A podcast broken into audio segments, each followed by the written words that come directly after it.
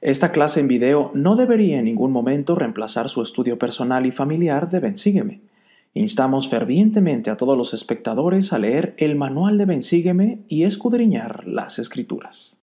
Muy buenas noches hermanos y hermanas, como cada domingo su amigo y servidor Pepe Valle está aquí para compartir algunos pensamientos y sentimientos en cuanto a la lección muy especial el día de hoy que se encuentra en el libro de Efesios, en esta carta muy especial de Pablo a los Efesios y lleva por título a fin de perfeccionar a los santos, lo cual vamos a expandir un poquito en esta palabra de perfeccionar en unos minutos. Esta lección comprende de mañana 2 de octubre a el 8 de octubre y ustedes pueden ver la captura de la pantalla aquí para que ustedes del pizarrón para que ustedes puedan tomar una captura si así lo desean. El día de hoy espero que estemos terminando el día después de haber visto la conferencia general después de haber recibido las impresiones del Espíritu. El día de hoy, para poder expandir un poco más en estos pensamientos de esta lección, tenemos el privilegio de tener a la hermana Andrea Muñoz de Espanaos, quien es la segunda consejera en la Presidencia General de las Mujeres Jóvenes. Hermana Andrea, bienvenida. Muchísimas gracias por la invitación.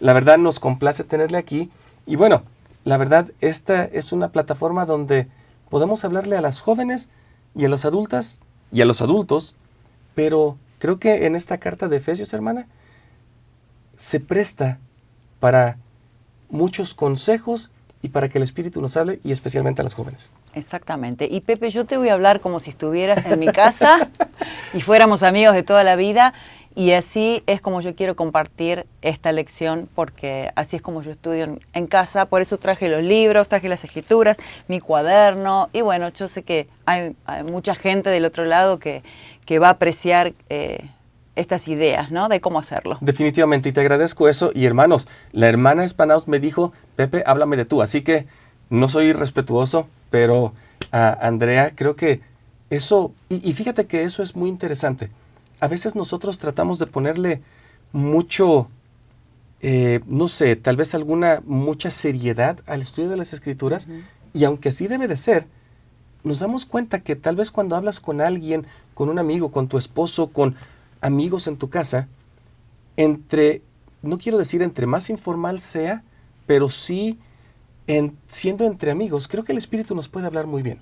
Sí, a mí me encanta compartir esas perlas, esas cositas que yo voy descubriendo en las escrituras con mis amigas. A veces es solamente un texto a la mañana, mira este versículo, y a veces le saco una foto, y ellos hacen lo mismo conmigo. Así que es lindo porque uno va eh, compartiendo las cosas cotidianas que va descubriendo en las escrituras. Eh, con la gente que quiere, ¿no? A veces nuestros, nuestros jóvenes piensan que uno debe de, tal vez de, ponerse en círculo, hacer una oración, etc. Pero a veces solamente abrir el libro, especialmente cuando nos estamos sintiendo un poquito deprimidos, un poquito como que no somos lo suficiente, como que esta palabra de perfeccionar nos está haciendo... Nos asusta un poco. Nos asusta. A veces es solamente abrir la, escritura y empezar a leer. De hecho, entonces, te agradezco que estés aquí porque ya que tú estás sirviendo en, en una en un llamamiento tan importante con las jóvenes. Pablo, en el capítulo 2 de Efeso, él escribe cómo es que la iglesia está organizada. Y antes de entrar en cualquier otro tema, sí me gustaría que tú nos dijeras cómo es que, estando en primera fila, viendo tal vez al profeta, a los apóstoles, sentándote en consejo con ellos, ¿qué testimonio nos puedes dar de la organización de la iglesia? Leo en Efesios, Efesios 2, 19 y 20, y después quiero escuchar las, y creo que nuestros hermanos quieren escuchar tu testimonio, tu, tu sentimiento de servir en este llamamiento. Dice, así que ya no sois extranjeros ni advenedizos, sino conciudadanos con los santos y miembros de la familia de Dios edificado sobre el fundamento de los apóstoles y profetas, siendo la principal piedra del ángulo Jesucristo mismo. Aquí dos cosas, Andrea. ¿Cuántas jóvenes, cuántas personas se sienten como que no pertenecen a la iglesia, como que nunca van a llegar a ser perfectos? Y dos, Jesucristo como piedra angular. Tú viendo en estos consejos, y estando con los líderes del sacerdocio. ¿Qué nos puedes decir? Bueno, primero te voy a contestar con respecto a esto, ¿no es cierto? De que Jesucristo es, es la cabeza de la iglesia. Y sí, es maravilloso ver ahí, como decís vos de, primera mano, cómo funciona y, funciona perfectamente, ¿no? Y cuando estás ahí te das cuenta eh, cómo Jesucristo es el que, el, que habla y el que dirige al profeta y el profeta eh, es el que nos da instrucciones a todos, ¿no? Y ahora vamos a tener la conferencia y ahí todos vamos a tener la misma posibilidad de escuchar la palabra de, profetas, ¿no es cierto? Los apóstoles son también profetas, videntes y reveladores de nuestro amado profeta Nelson y de otras autoridades. Y entonces es, magnífico ver cómo eso realmente funciona, ¿no? Como doctrina y, convenios. Por, por mi boca, ya sea por la boca de mis testigos, viene de mí. Sí. Y con respecto a esta, esta palabra, a fin de perfeccionar a los santos, em, si buscamos el significado de la palabra, y acá tengo abierto mi, libro, ¿no? Al final de las escrituras, en este índice, en este diccionario, digámoslo así, si buscamos la palabra perfecto, perfecto viene de una palabra griega que es teleios. ¿Y qué significa esa palabra? Significa completo, íntegro y plenamente desarrollado de una rectitud total. Cuando leemos eso nos damos cuenta muy fácilmente que, bueno, esto no se puede lograr en esta vida. Así que nadie va a lograr ser perfecto en esta vida. Pero eh, no, no es posible hacerlo solo. Me gusta cuando las escrituras dicen perfeccionaos en Cristo. Y de eso podemos hablar un ratito ahora, ¿no? ¿Qué significa ser perfeccionados en Cristo? Con Él sí podemos ser perfeccionados, pero solos no podemos. O sea que así nos esforcemos nosotros toda la vida. No podemos. No, porque si, si nos, eh, si hacemos las cosas de acuerdo a la justicia, ¿no? La justicia dice que, que nunca deberíamos cometer ningún error ni ningún pecado. Y, y, eso es imposible en un mundo caído como el que vivimos, ¿no es cierto? En un mundo de pecado. Porque entonces significa que si yo, no, si yo hoy tengo un mal pensamiento o, en mi mente critico a alguien, ya, como dicen las escrituras, soy culpable de todo lo otro, porque la justicia significaría que nunca yo, en todos los años que viva sobre esta tierra, voy a cometer un pecado. ¿Te imaginas tratando de no cometer pecado? No. O sea, creo que, creo que sería... Todos tratamos. Todos tratamos, pero es hasta contraproducente, porque cada vez que yo me esfuerzo y, como dices, un pensamiento mal viene, puedo decir, estoy condenado. Claro, ya estarías perdido. Entonces necesitamos a Jesucristo. Y bueno, me gusta eh, empezar el primer versículo de Efesios. Eh, esta es una carta ¿no? que Pablo le escribe a la gente que vivía en Éfeso o los Efesios. Y se ve que ellos eran muy buenos y eran muy fieles, porque al principio, en el primer versículo, Pablo dice, a los santos y fieles en Cristo Jesús entonces eso me gusta. Y cuando él dice santos y fieles, era gente como nosotras, gente que está tratando. No gente que, bueno, ya discutimos recién, hablamos de que no, se, no vamos a lograr esa perfección, pero gente que está tratando. Es decir, que esta es nuestra salida. Cuando cometemos un pecado, sabemos lo que tenemos que hacer. Lo que tenemos que hacer es arrepentirnos. Nuestro querido profeta siempre habla de arrepentimiento diario, ¿no? Y un arrepentimiento feliz, un arrepentimiento... Eh, eh, bueno. Con intención. claro, con intención. Esto es lo que hice, eh, ahora voy a mejorar. ¿no? Un, arrepentimiento en positivo, no pensando qué mala persona soy, cómo es que me equivoqué tanto, siempre hago lo mismo, ¿no? Eh, los estudios está, está demostrado que cuando nos tratamos así a nosotros mismos, ¿no? de una manera negativa, no nos dan tantas ganas de, de, cambiar como si yo dijera, uy, hice esto que está mal, bueno, no me di cuenta, la próxima lo voy a hacer mejor. Que es lo mismo, pero en positivo, ¿no? Pero fíjate que eso viene, yo creo, porque como humanos y tal vez como seres imperfectos, hasta cierto punto, y lo estoy tratando de poner con nuestros hijos, nuestros jóvenes, especialmente con las jovencitas, de quien tú eres ahora una líder y ellas ven en ti una, un modelo a seguir con toda la presidencia de, de las mujeres jóvenes. Sin embargo, a veces nuestros jóvenes se sienten así. ¿Cómo le voy a decir a mi papá? ¿Cómo le voy a decir a mi mamá? Especialmente si mi papá es el obispo, yo no puedo caer. Y, a veces pensamos en quedarnos con, los, con las faltas. Iba a decir pecados y bueno, hay pecados, pero a veces como jóvenes prefieren quedarse con las faltas, con sus pecados, porque creen que cuando Pablo le habla a los santos y fieles, yo ya no soy santo, porque ya pequé, y menos fiel. Si tengo el, el mandamiento y no lo puedo obedecer, yo no soy fiel. Entonces me siento como lo más bajo que puede haber en este mundo. Bueno, todos pecamos, absolutamente todos pecamos, pero tenemos el arrepentimiento. Y el Señor no está fijándose cuántas veces me estoy arrepintiendo.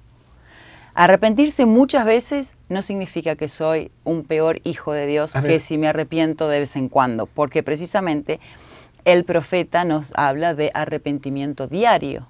Entonces, a mí me gusta dar este ejemplo a los jóvenes si yo voy, si recibo una, tarea de matemática, ¿no? Y la estoy haciendo con mi lápiz y entonces estoy, me sale mal y estoy utilizando mi goma de borrar, ¿no es cierto? Decimos así, goma de borrar, y borro una vez y después eh, sigo pensando y digo, no, me parece que me volví a equivocar, y borro otra vez y borro otra vez. Al día siguiente entrego mi tarea al profesor. El profesor no me va a preguntar, Andrea, ¿cuántas veces utilizaste la goma de borrar para llegar a este resultado? No, no me lo va a preguntar. Si mi goma a fin de año está así de chiquitita porque la sé un montón durante el año, nadie me va a decir nada. Y un poco así es lo del arrepentimiento, ¿no? Tenemos que arrepentirnos todos los días. El arrepentimiento es algo maravilloso. Hay que pensarlo en positivo, porque el arrepentimiento que es, es cambiar la dirección. Estoy caminando para, si tuviéramos el bien y el mal, ¿no es cierto?, en, en polos opuestos, y acá una línea que cruza el bien y el mal, nosotros siempre estamos caminando, nunca estamos quietos. O caminamos para un lado o caminamos para el otro. ¿Y qué es el arrepentimiento? El arrepentimiento es darme cuenta que estoy caminando para el mal y automáticamente voy a dar vuelta y voy a empezar a caminar para el bien. Y eso es algo maravilloso. Es, yo estoy tan agradecida por Jesucristo, por, porque Él expió mis pecados y me da esa posibilidad, ¿no? de poder arrepentirme, de cambiar mi rumbo con una sonrisa, ¿no? Joyful repentance, decimos, un arrepentimiento feliz, y empezar a caminar para el otro sector. Así que es maravilloso arrepentirse y es maravilloso cambiar, porque ese es el arrepentimiento, ¿no? Me Trabajar nuestro corazón. Claro, me encantó que dijiste, Él no nos va a preguntar cuántas veces nos arrepentimos. Y eso me hizo pensar a veces en la, en la escritura que dice, a ti te es requerido perdonar 70 veces 7, etcétera, y sabemos que no es un número, sino es algo por mucho, o sea, es, figurativo. figurativo. Pero en esto, a veces nuestros jóvenes piensan, pero es que ya me arrepentí del mismo pecado ayer, Andrea. No importa. Es que mi goma ya está casi así porque me he arrepentido del mismo pecado 20 veces y no lo puedo dejar. Tenemos una caja así llena de gomas de borrar. wow, ¿qué, No, y eso no solo, voy a aclarar, no solo para los jóvenes, los adultos también. Claro, ¿eh? claro.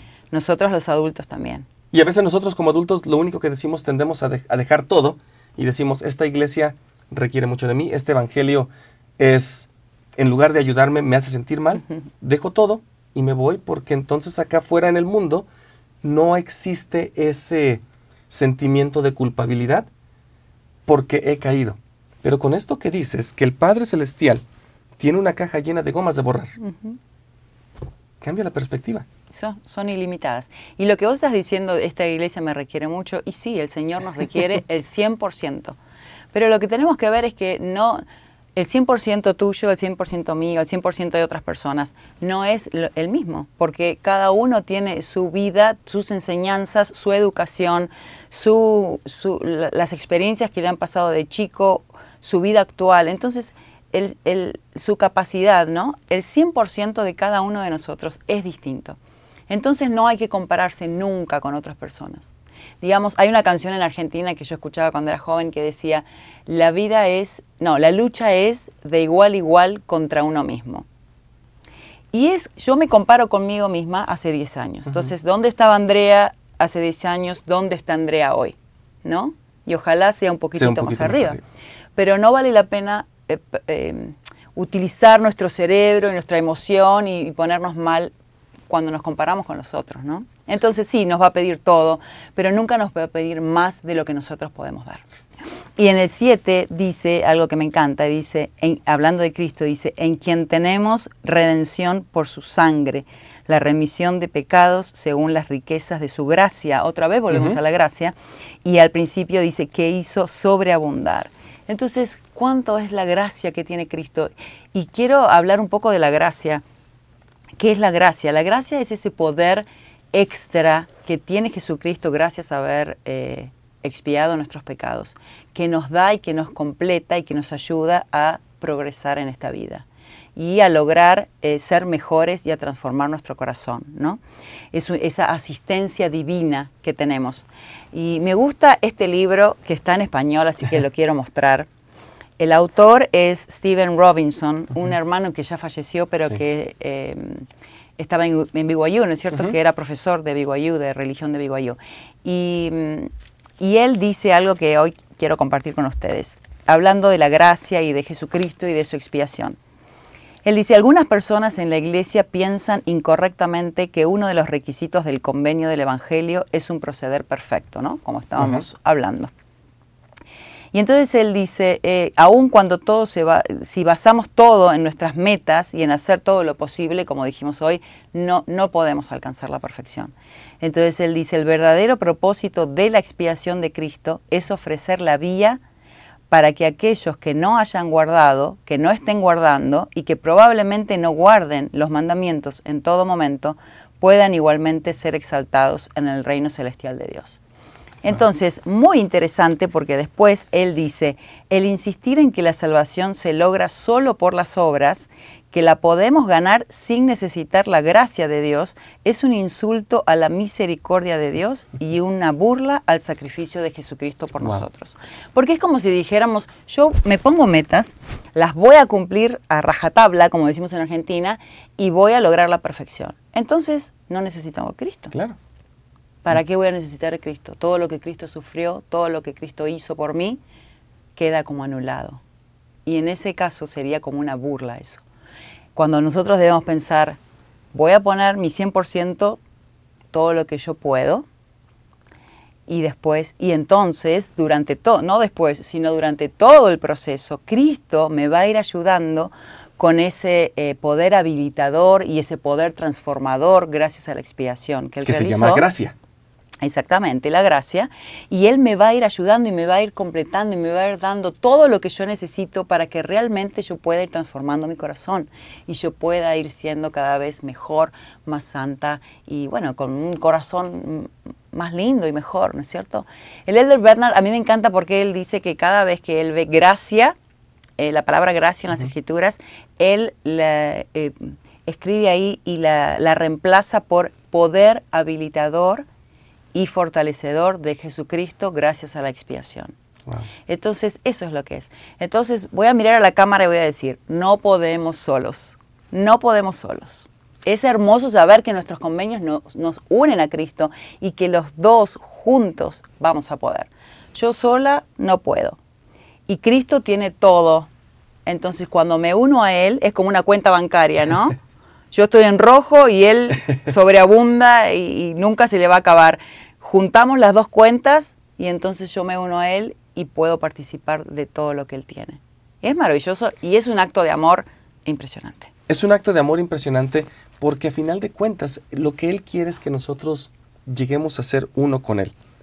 Versículo 10, de hecho, Ah, que creo que también ah, tú me lo mencionaste, de reunir todas las cosas en Cristo en la dispensación del cumplimiento de los tiempos. Y yo sé que aquí tienes un, un ah, comentario muy, muy listo para esta parte, pero antes de ese comentario, el, lo que mencionas, la gracia nos va a reunir con Cristo, nos va a hacer uno con Él, vamos a ser parte otra vez de su familia. Vamos a, estar con Él en esa cuenta bancaria como lo describes.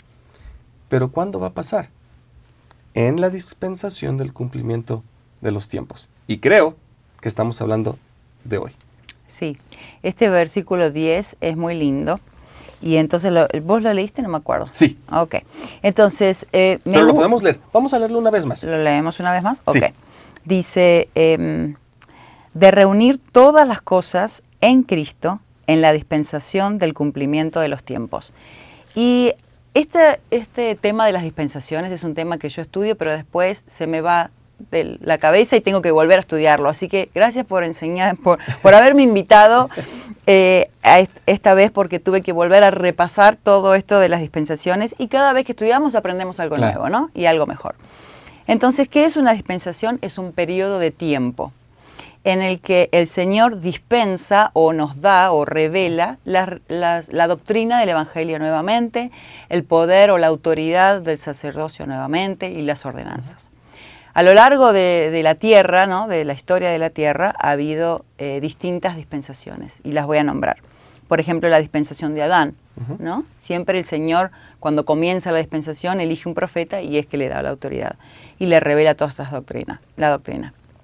Entonces Adán y su dispensación eh, vivieron todo, todo, el Evangelio, pero con el paso del tiempo llega la apostasía y la verdad se pierde.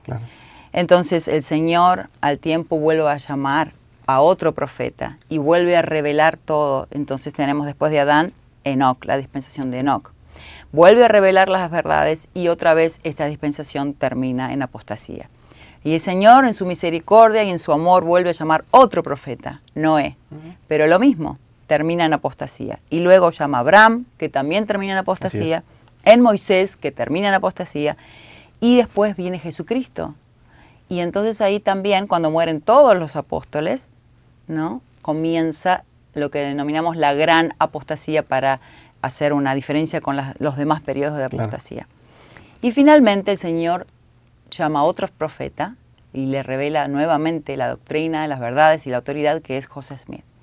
Y sabemos que esta es la última dispensación y a diferencia de todas las otras dispensaciones, esta no va a terminar en apostasía, sino que va a terminar con la venida de Jesucristo, la segunda venida de Jesucristo. Y eso es algo maravilloso. Todos los profetas de todas estas dispensaciones siempre miraron nuestra dispensación, ¿no? Nuestra época, nuestro tiempo, en cuando nosotros íbamos a preparar la tierra finalmente y a, los hijos de nuestro Padre para recibir a Jesucristo. Y yo digo, qué maravilloso es que todos nosotros estemos vivos hoy, ¿no? Viviendo esta dispensación, la dispensación más importante en donde Cristo va a reunir todas las cosas, porque Cristo es el que tiene la autoridad, ¿no? Entonces Él va a ser el que va a reunir todo. Entonces, perdón, nada más me, vino un, pensamiento. Cuando el profeta invita a los jóvenes a ser parte de este batallón de, del recogimiento de Israel, creo que él sabe perfectamente lo que tú estás mencionando. Aquí es donde se cumple y estos jóvenes que están ahora, los que estamos viviendo en esta dispensación, podríamos decir, somos privilegiados, pero también tenemos un gran, una gran responsabilidad. Claro, por supuesto. Y si yo comparo, eh, por ejemplo, las cosas que, para ver qué maravillosa es esta dispensación, dispensación ¿no? Si comparo eh, lo, cuántos templos había, por ejemplo, cuando yo nací, había 13 templos. Sí. Y hoy en día tengo acá los números.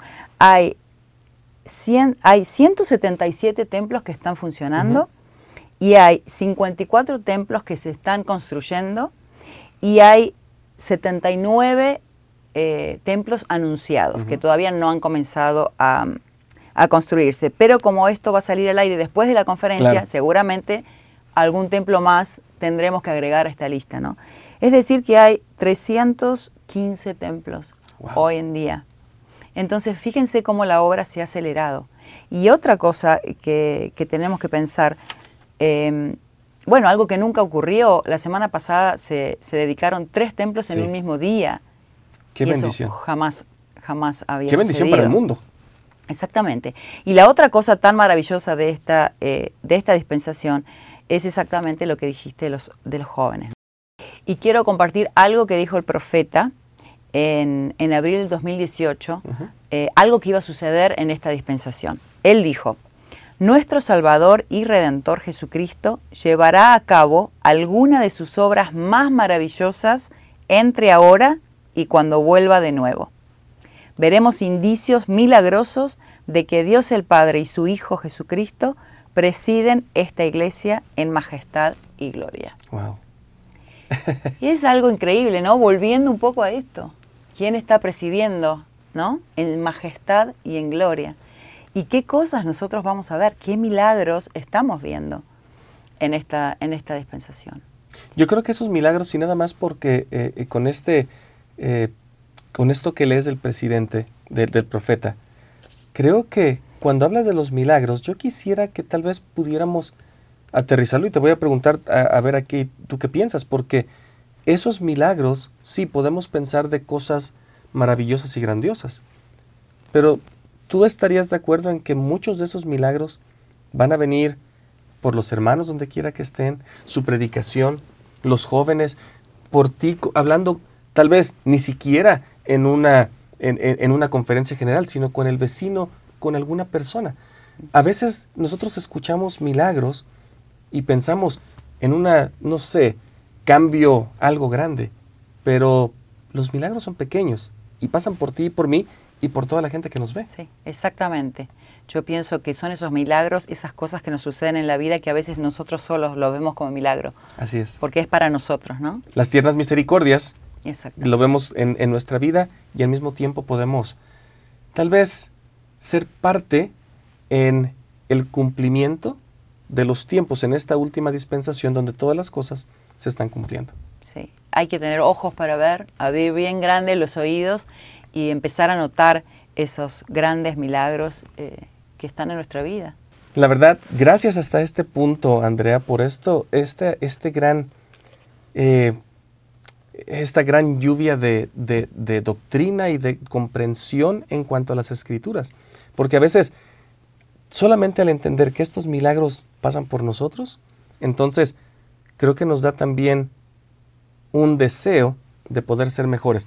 Podemos empezar a entender la perfección. No es el hecho de ser perfecto, pero de esforzarnos diariamente. Ahora, en Efesios 1, 16, 17 y 18, hay algo que a ti te encanta. ¿Quieres que lea los versículos? Sí, ¿quieres leerlos? Los leo. ¿Del 16 al 18? Sí.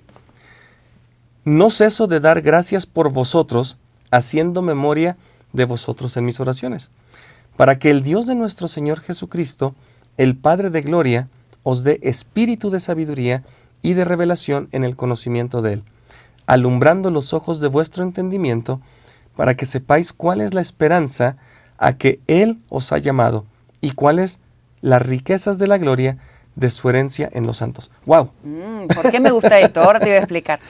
En el versículo 16 dice, haciendo memoria de vosotros en mis oraciones. Es decir, que Pablo oraba por sus hermanos, así como hacemos nosotros, oraba por la gente en otros lugares. Te puedo preguntar algo en esta parte porque Pablo en aquel momento era el apóstol.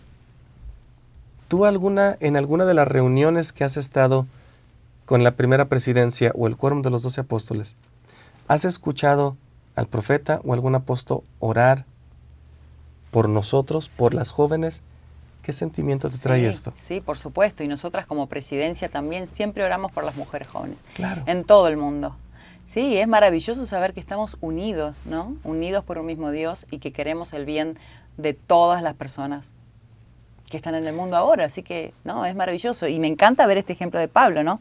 Que Pablo también. ¿Y qué era lo que Pablo pedía en su oración? Por ejemplo, en el 17 dice, pedía que ellos tuvieran espíritu de sabiduría y de revelación en el conocimiento de Él. Es decir, que Él esperaba que la gente tuviera revelación y fuera sabia para poder conocer el carácter de Cristo. ¿Y por qué es importante conocer el carácter de Cristo? ¿No? ¿Qué pasa si nosotros sabemos que Dios es un Dios de amor, que este Dios es un Dios de misericordia, un Dios de abundancia, un Dios que perdona, un Dios que nunca va a hacer algo que nos haga daño, un Dios que quiere que progresemos, que lleguemos a ser como Él. ¿Cómo puede cambiar mi perspectiva de la vida cuando yo conozco el carácter de Dios, de Dios y de Cristo? Y entonces Él un poco se responde en el versículo 18 y habla de la esperanza, porque conocer el carácter de Dios y saber todo lo que Él es y lo que espera de nosotros nos da esperanza, ¿no? es un Dios que me va a ayudar siempre, que nunca me va a dejar solo. Y en el 19 habla sobre poder, porque qué importante saber, el poder podrían ser dos cosas, ¿no?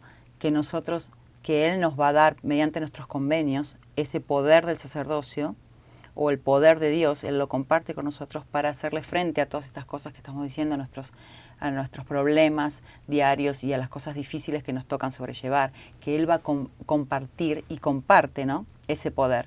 Cada vez que nosotros hacemos un convenio, ya sea en el bautismo o cuando vamos al templo, y tomamos nuestras investiduras, Dios nos da este poder, el poder del sacerdocio. Y con nuestra fidelidad nosotros podemos comprender mejor este poder, utilizarlo y crecer en este poder. Entonces, indudablemente es algo importantísimo que tenemos nosotros, ¿no? Conocer el carácter de Dios, para que nos dé esperanza y para utilizar ese poder, porque si no estaríamos viviendo por debajo de nuestros privilegios, ¿no? Utilizar ese poder para ir adelante, aceptar a Cristo, arrepentirnos diariamente y unirnos a Él y saber que con Él podemos. Me encanta eso que, comentas, porque en la siguiente clase, la siguiente semana, y ya les estoy dando un adelanto aquí, pero vamos a hablar de Filipenses y Colosenses. Y en Filipenses, el lema de la juventud, todo lo puedo en Cristo que me fortalece, si nosotros pudiéramos eh, ver la traducción del griego de la palabra fortalecer, y, lo estoy mencionando por lo que tú dices de poder, que habla, eh, o la palabra en griego habla o, dice endum, endumó, algo así.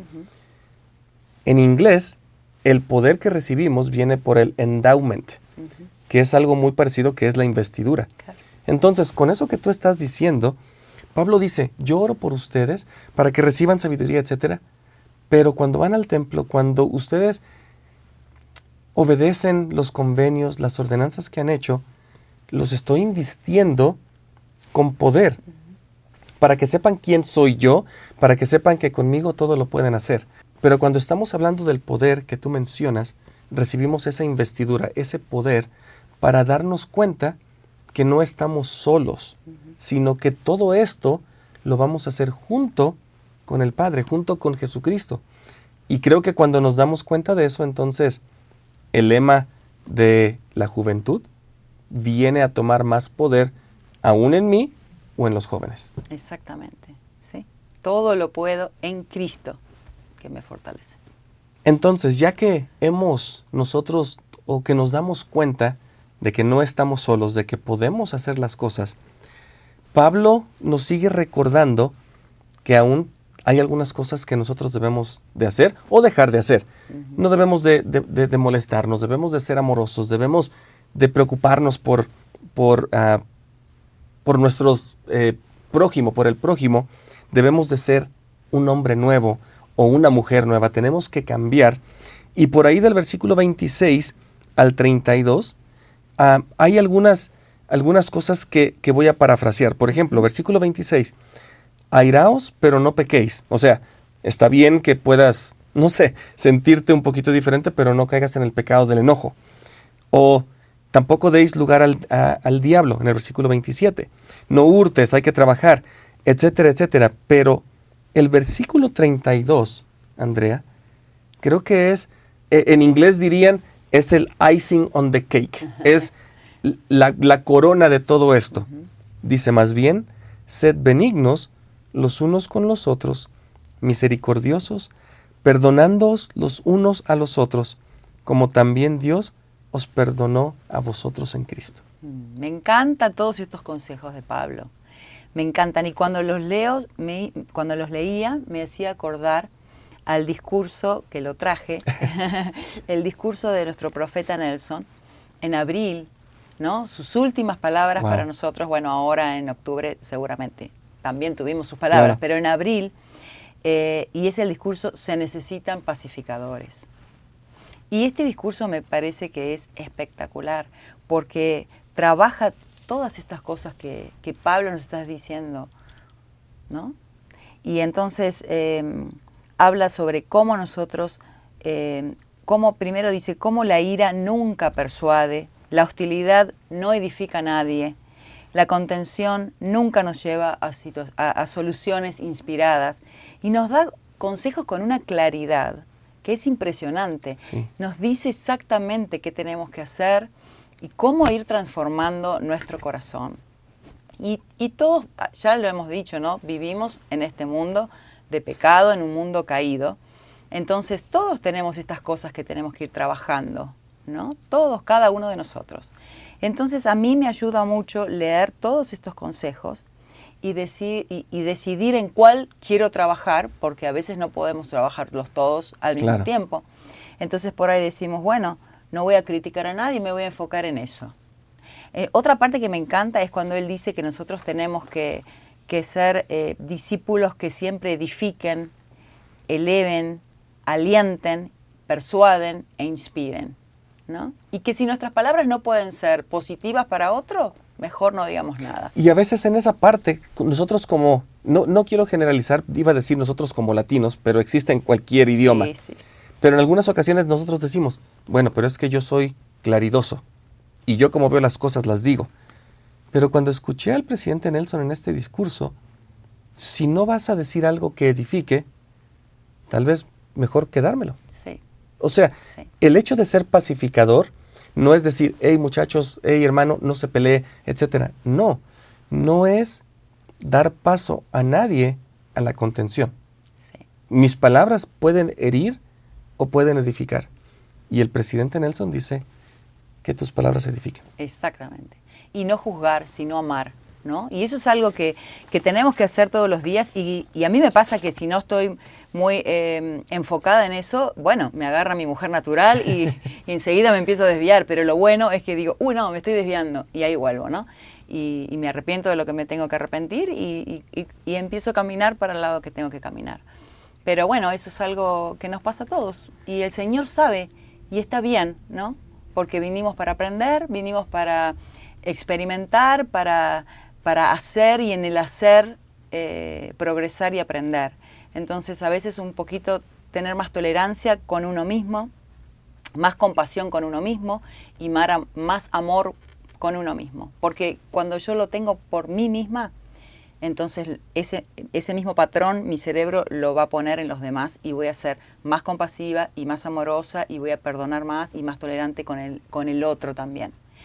Y, y eso me, me hace acordar a esta escritura donde el Señor dice cuáles son los mandamientos más importantes. El primero, amar a Dios. Y el segundo dice, amar a tu prójimo como a ti mismo. Así es. Entonces, eh, cuando yo tengo amor y compasión y tolerancia y digo, uy, esto lo hice mal, ¿qué será lo que me pasó? ¿Qué habré pensado? Y me, y me observo con curiosidad, ¿no? Con curiosidad. eh, y digo, uy, bueno, esto lo tengo que cambiar. Pero siempre desde una actitud positiva voy a cambiar mucho más rápido que cuando lo hago de una manera negativa. Y después con los otros voy a aplicar, en automático mi cerebro va a aplicar lo mismo. Yo creo que con, con esto que estamos hablando, y tal vez yo quisiera poner un ejemplo, porque a veces, y bueno, yo no sé, y no voy a decir que, ha pasado en, en alguna, eh, en alguna casa en especial, pero a veces llegamos después de un sacramental, después de una capilla, nos sentamos a comer y hablamos y decimos, oye, pero viste que el obispo hizo esto, o el hermano que discursó hizo tal. Eso que mencionas, a veces no lo hacemos en público y pensamos que por hacerlo en privado en nuestra casa no daña a nadie. Y tal vez sí no está dañando a nadie más, pero me está dañando a mí.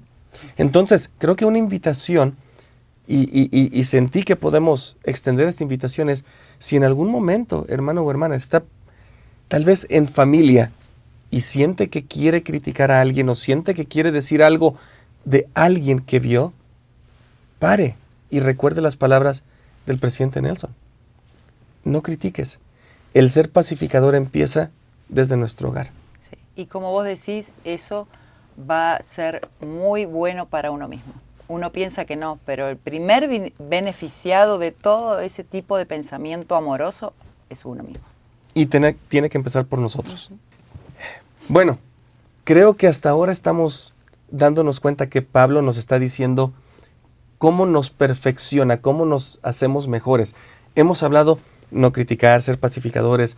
Sabemos que, que Pablo, que nuestros líderes oran por nosotros, pero Pablo todavía les dijo, les voy a dar un consejo más. Les voy a decir cómo es que ustedes hasta cierto punto se pueden vestir de una forma para que rechacen o para que se protejan de las cosas del mundo. Y este tema siempre ha sido, creo que un tema de la juventud. Y, y bueno, para los adultos también, pero siempre recuerdo esto en seminario, hablar de la armadura de Dios. Andrea, en tus palabras, ¿qué es la armadura de Dios?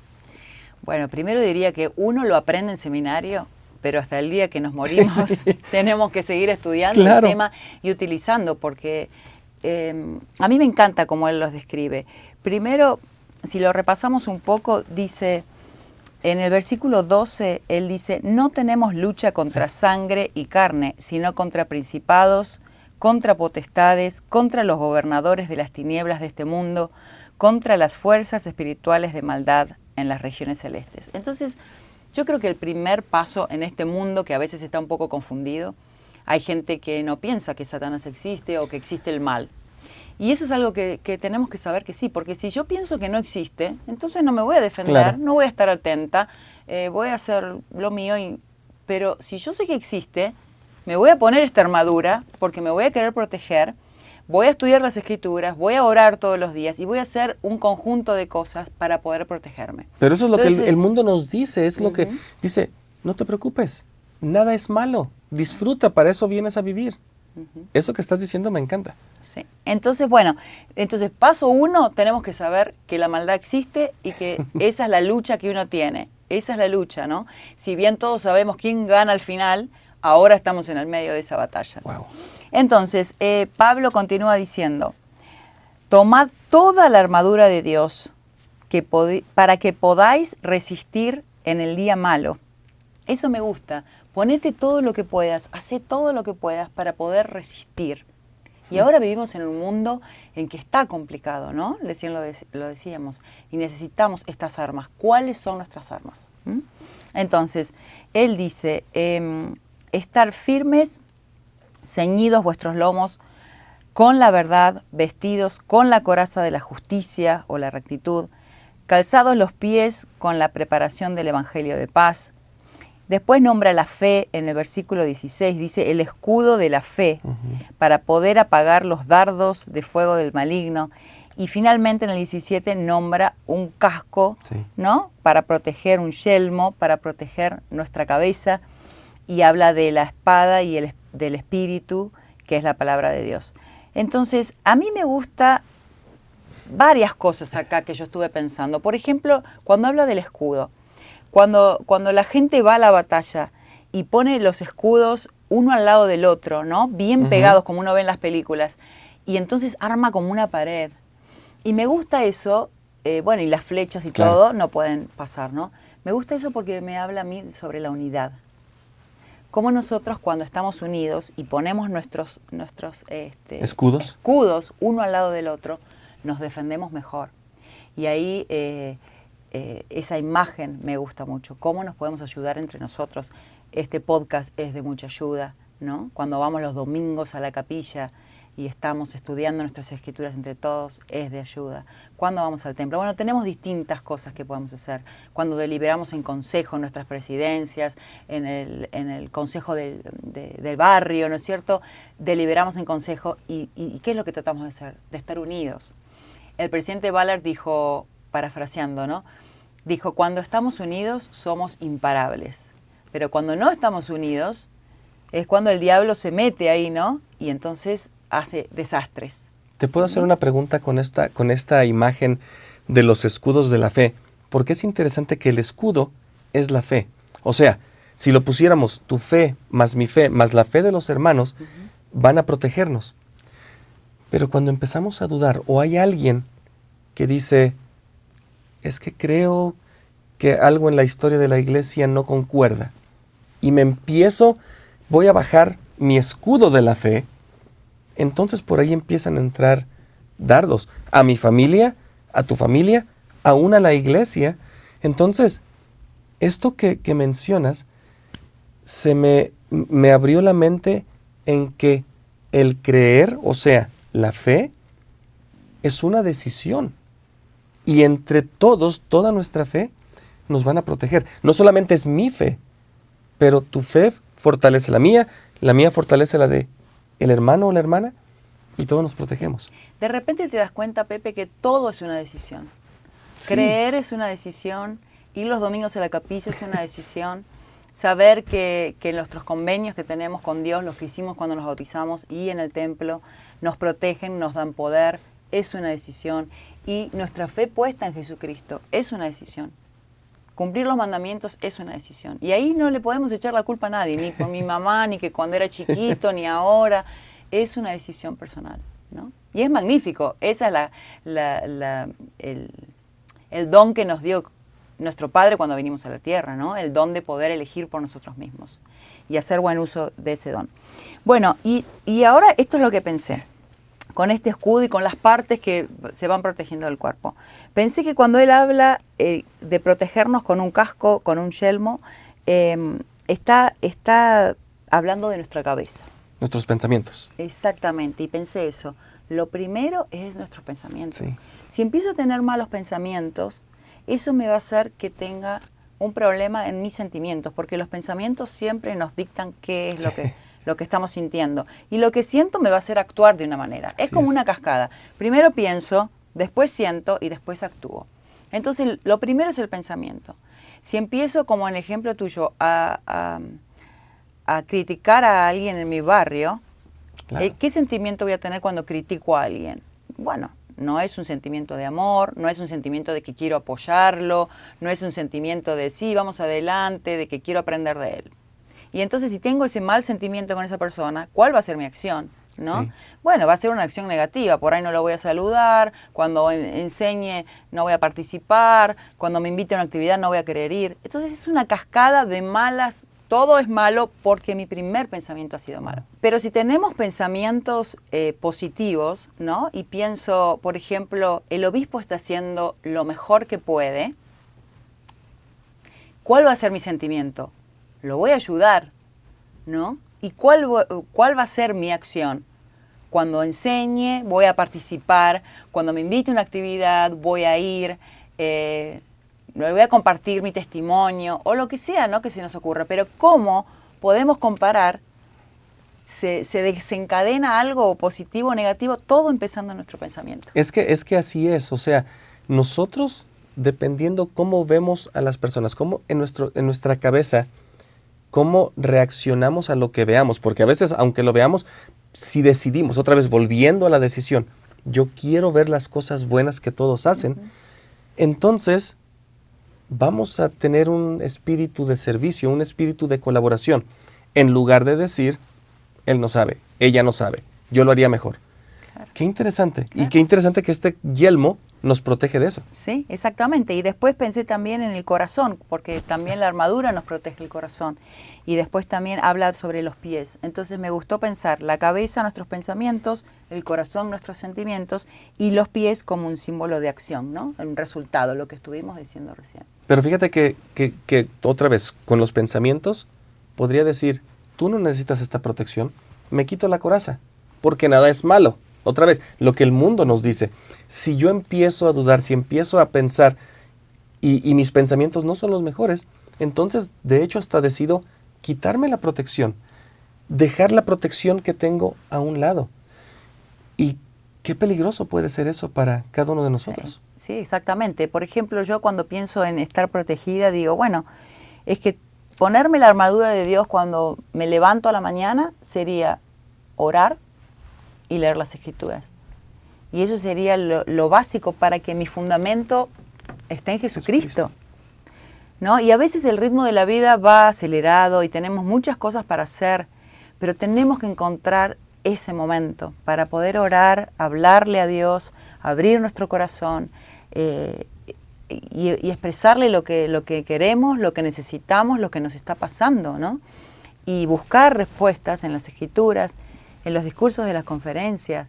Entonces eso es como, una, como un básico que no, no vamos a poder eh, sobrevivir. Me gusta, eh, lo, había notado acá, esta otra que dice el, profeta sobre los últimos días. Dice, en los días futuros no será posible sobrevivir espiritualmente sin la influencia guiadora y orientadora y consoladora y constante del Espíritu Santo. Y eso lo dijo el profeta, ¿no? El que ve, el que está profetizando, el que ve esta última dispensación, el que ve cómo podemos nosotros ayudar a sus hijos a estar preparados para recibir a Cristo. Entonces, ¿qué puedo hacer yo? O por ahí una, invitación a la gente hoy, ¿no? ¿Qué podemos hacer nosotros para constantemente tener esa ayuda guiadora, fortalecedora y constante del Espíritu Santo? Podemos hacer una lista, Pepe, de las cosas que podemos hacer, ¿no? Y tal vez ustedes lo pueden compartir con nosotros aquí en los comentarios para que tal vez su lista ayude a mi lista y ayude a tu lista y entre lo que hacemos todos, otra vez, volviendo a la imagen de la fe, todos nos podamos fortalecer. Exactamente. Andrea, muchísimas gracias por todas estas, estas, estos pensamientos que has compartido con nosotros. La verdad, el Señor nos habla a todos nosotros por medio de muchas personas, por medio de muchas cosas y el día de hoy hemos tenido el privilegio de escuchar tus sentimientos y, de saber cuánto amas las escrituras. Creo que Pablo, al nosotros estudiar este libro de Efesios, si lo trasladamos a nuestra vida el día de hoy, nos damos cuenta que es para nosotros el día de hoy. Ese es el testimonio que tengo. Yo me voy queriendo ponerme la, la armadura de Dios, entendiendo que puedo ser perfecto que puedo esforzarme al tener a Jesucristo como mi piedra angular. ¿Con qué te despides tú? Bueno, me gustaría hablarle un poquito a los jóvenes. Por favor. a los jóvenes. Este, el profeta los invitó hace unos años a hacer algo muy importante en esta última dispensación. Y él dijo, testifico que ahora es el recogimiento y es real. Él los invitó a recoger a todos sus hijos, a los más que se pueda, para bautizarse y para, para entrar en este convenio que es maravilloso, porque nosotros tenemos todas estas bendiciones que nos encantan y que las queremos compartir con todas las demás personas. Entonces me gusta que él dijo esto, cada vez que hacen algo que ayuda a cualquiera, a ambos lados del velo, a dar un paso hacia hacer convenios con Dios y recibir sus ordenanzas, esenciales del bautismo y templo están ayudando a recoger a Israel. Porque a veces nosotros pensamos ahora como, como adultos también, eh, Pepe, eh, mi vida es muy ocupada, ¿qué puedo hacer yo? ¿No? Ya se me pasó la edad de, ir a la misión. Pero podemos hacer muchas cosas, porque el profeta dice, cada vez que hacen algo que ayuda a cualquiera a acercarse a una ordenanza. ¿no? Y él dijo, está, el profeta dijo, estamos viviendo para presenciar el recogimiento de Israel con gran poder. Me encantan esas palabras, con gran poder. Y ahora específicamente para ustedes, jóvenes, les voy a leer algo que dijo el profeta. Y esto lo dijo en el año 2019. Recordarán que he invitado a los jóvenes de la Iglesia de Jesucristo de los Santos de los Últimos Días a alistarse en el batallón de jóvenes del Señor para participar en la causa más sublime sobre la tierra en la actualidad, el recogimiento de Israel. Hice esta invitación a los jóvenes porque son extraordinariamente talentosos para acercarse a los demás y compartir lo que creen de una manera convincente. En inglés, en vez de decir extraordinariamente talentosos, él dice unusually gifted. Y me gusta eso porque es como que el Señor los bendijo especialmente con talentos que no son usuales, no son talentos comunes, son talentos que ustedes van a necesitar ahora para realizar esta gran obra. Porque Dios nunca nos deja solos. Entonces ustedes están, han venido a la tierra en esta época y el profeta les ha dicho, ustedes tienen que hacer todo lo posible para que la mayor cantidad de los hijos de Dios se convierta a Él, crea en Jesucristo y tenga todas estas bendiciones. Pero no los dejó solo y les dio esos talentos tan hermosos que solamente ustedes tienen. Ustedes saben cómo hacer sentir bien a los demás. Tienen una mente mucho más amplia, ¿no? Que tal vez nosotros que somos más grandes, para poder aceptar a todos, no importa el color de pelo, la altura, no importa el color de piel, no importa el idioma, no importa las costumbres, no importa la cultura, ustedes pueden abrazar a todos, porque bueno, ese es su talento. Entonces, eso es lo que me gusta eh, de, de poder estar involucrado con los jóvenes ahora, ¿no? ¿Qué hacemos como líderes, Pepe, para ayudarlos? ¿no? Tenemos una responsabilidad como líderes. Y como líderes me gusta algo que dice en la guía para niños y jóvenes. Y dice, estar con ellos, ayudarlos a conectarse a ellos con los cielos y dejar que lideren. Entonces, para los líderes, para nosotros, ¿cómo hacemos para amarlos, para aceptarlos, para ayudarlos? Tenemos que tener tiempo con ellos en nuestras actividades. Los domingos tenemos que conocerlos, tenemos que unirnos a ellos. Tenemos que conectarlos a los cielos, ayudarse a que ellos comprendan cómo pueden conectarse a los cielos, mediante la oración, mediante las escrituras, asistir a seminarios, las conferencias de, para la fortaleza de la juventud. Es decir, que tenemos que nunca interponernos entre ellos y Dios, sino que guiarlos para que ellos encuentren sus respuestas y ellos tengan su propia revelación. Y la última, dejar que lideren, porque son los líderes, porque si ellos saben, porque el Señor les dio estos talentos extraordinarios, ellos saben qué actividades. ¿Cuál es la actividad que en el barrio va a atraer más jóvenes? ¿Cuál es la actividad que podemos hacer los días de semana en la que yo pueda invitar a mis amigos de la escuela y les pueda decir, vengan, va a ser fantástico, ¿no? Entonces, ¿cómo nosotros como adultos podemos ayudarlos a organizar esas actividades? Mediante preguntas, ¿no? Ellos por ahí traen la idea y nosotros los podemos ayudar con, bueno, ¿y qué día lo hacemos? ¿Y qué necesitas que compre? ¿Y qué quieres que haga? ¿Y quién podría enseñar esto, no? Con preguntas nosotros podemos orientarlos, pero la idea de liderar es de ellos, que son los que son extraordinariamente talentosos para recoger Israel. Así que bueno, me quiero despedir con mi testimonio. Yo sé que esta es una época maravillosa para poder vivir ahora. Yo estoy tan agradecida de haber venido en esta dispensación, de, haberme bautizado, de haber hecho esos convenios con mi Dios, de haber podido entrar al templo. Y voy a aprovechar también el medio de, mi testimonio a, hacer esta invitación para los jóvenes. La invitación de tener su bendición patriarcal y la, y, la, y la otra invitación es de ir al templo y ustedes saben que ahora tenemos esta maravillosa noticia y bendición de que los jóvenes cuando terminan la prepa o la secundaria o el high school, ¿no? Como se diga en cada país, ellos pueden asistir al templo y entrar y tomar sus investiduras. Entonces no necesariamente es porque van a la misión o porque se van a casar, en el caso de las chicas, sino que porque terminan sus estudios y quieren eh, hacer más convenios con el Señor. Y eso es una posibilidad. Y es parte de esta armadura que necesitamos ahora para estos tiempos que son eh, peligrosos o, de mucha confusión y necesitamos un refuerzo en nuestra armadura. Eso les va a dar este poder del sacerdocio que hablábamos hoy. Entonces esa es mi invitación, porque yo creo que en ese poder, creo en el poder que nos, da Dios cuando estamos juntos con Él, cuando hacemos convenios, en el poder de, de, tener esas armas que necesitamos ahora para hacerle frente a todo lo que necesitamos hacerle frente. Cristo es nuestro Salvador, es nuestro Redentor, Él murió por nuestros pecados. Él eh, está ahí esperándonos siempre con los brazos abiertos. Él nos invita a arrepentirnos.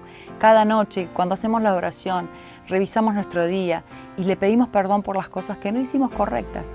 ¿no? Y entonces yo particularmente me quedo ahí arrodillada hasta que siento que, que Dios me perdonó, que mi corazón se ablandó y que siento el Espíritu. Y entonces duermo bien toda la noche. Y a la mañana me levanto contenta a empezar un nuevo día y hacer lo que me toca hacer. Entonces esa es mi invitación y mi testimonio, ¿no? De que tenemos un Dios, de que Dios tiene un plan, de que parte del plan principal es Cristo, de que tenemos un Salvador y que con Él podemos hacer todas las cosas. Todo lo puedo en Cristo que me fortalece.